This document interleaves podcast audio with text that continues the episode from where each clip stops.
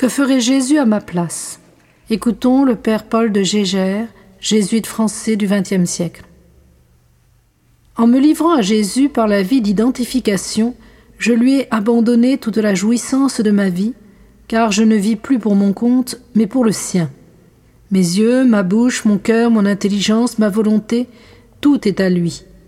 Libre à lui de se servir de moi comme il l'entend pour satisfaire tous ses divins désirs et jouir de ma vie à son gré.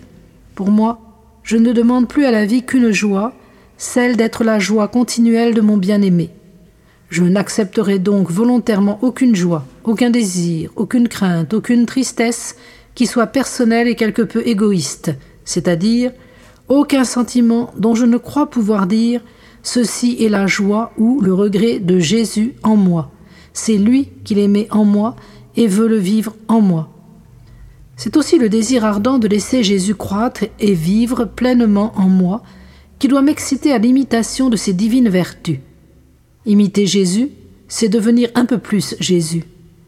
Être humble, être charitable, être oublieux de soi, être plein de zèle, tout cela ne doit pas être autre chose pour moi que de donner, par amour, à Jésus la joie continuelle d'étancher en moi ses divines soifs de vertu, sa soif d'humilité et d'anéantissement, sa soif de charité dévouée et oublieuse de soi, sa soif d'apostolat.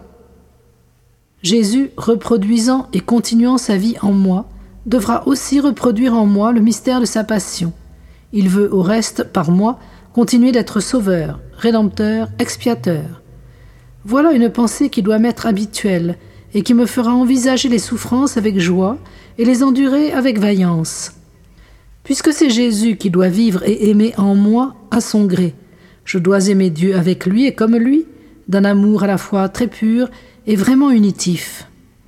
Je me présenterai souvent au Père avec Jésus qui vit en moi, et par un acte explicite d'offrande ou par un simple regard de mon âme vers Dieu, je lui offrirai les actions, les prières, les souffrances que Jésus vit en moi, et qui sont comme l'expression et l'effort de son amour pour le Père, plus encore que du mien.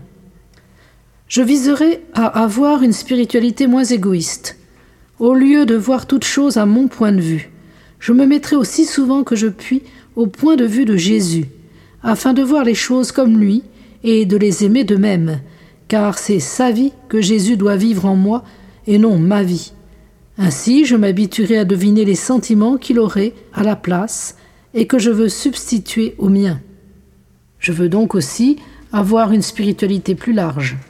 Au lieu de concentrer tout autour de moi comme si j'étais le centre du monde, j'adopterai les vues si larges et les intérêts immenses de Jésus qui vit en moi. Le monde entier deviendra mien et les millions d'âmes de Jésus deviendront aussi mes âmes. Mes prières, mes joies, mes peines, mon apostolat, tout s'élargira incroyablement.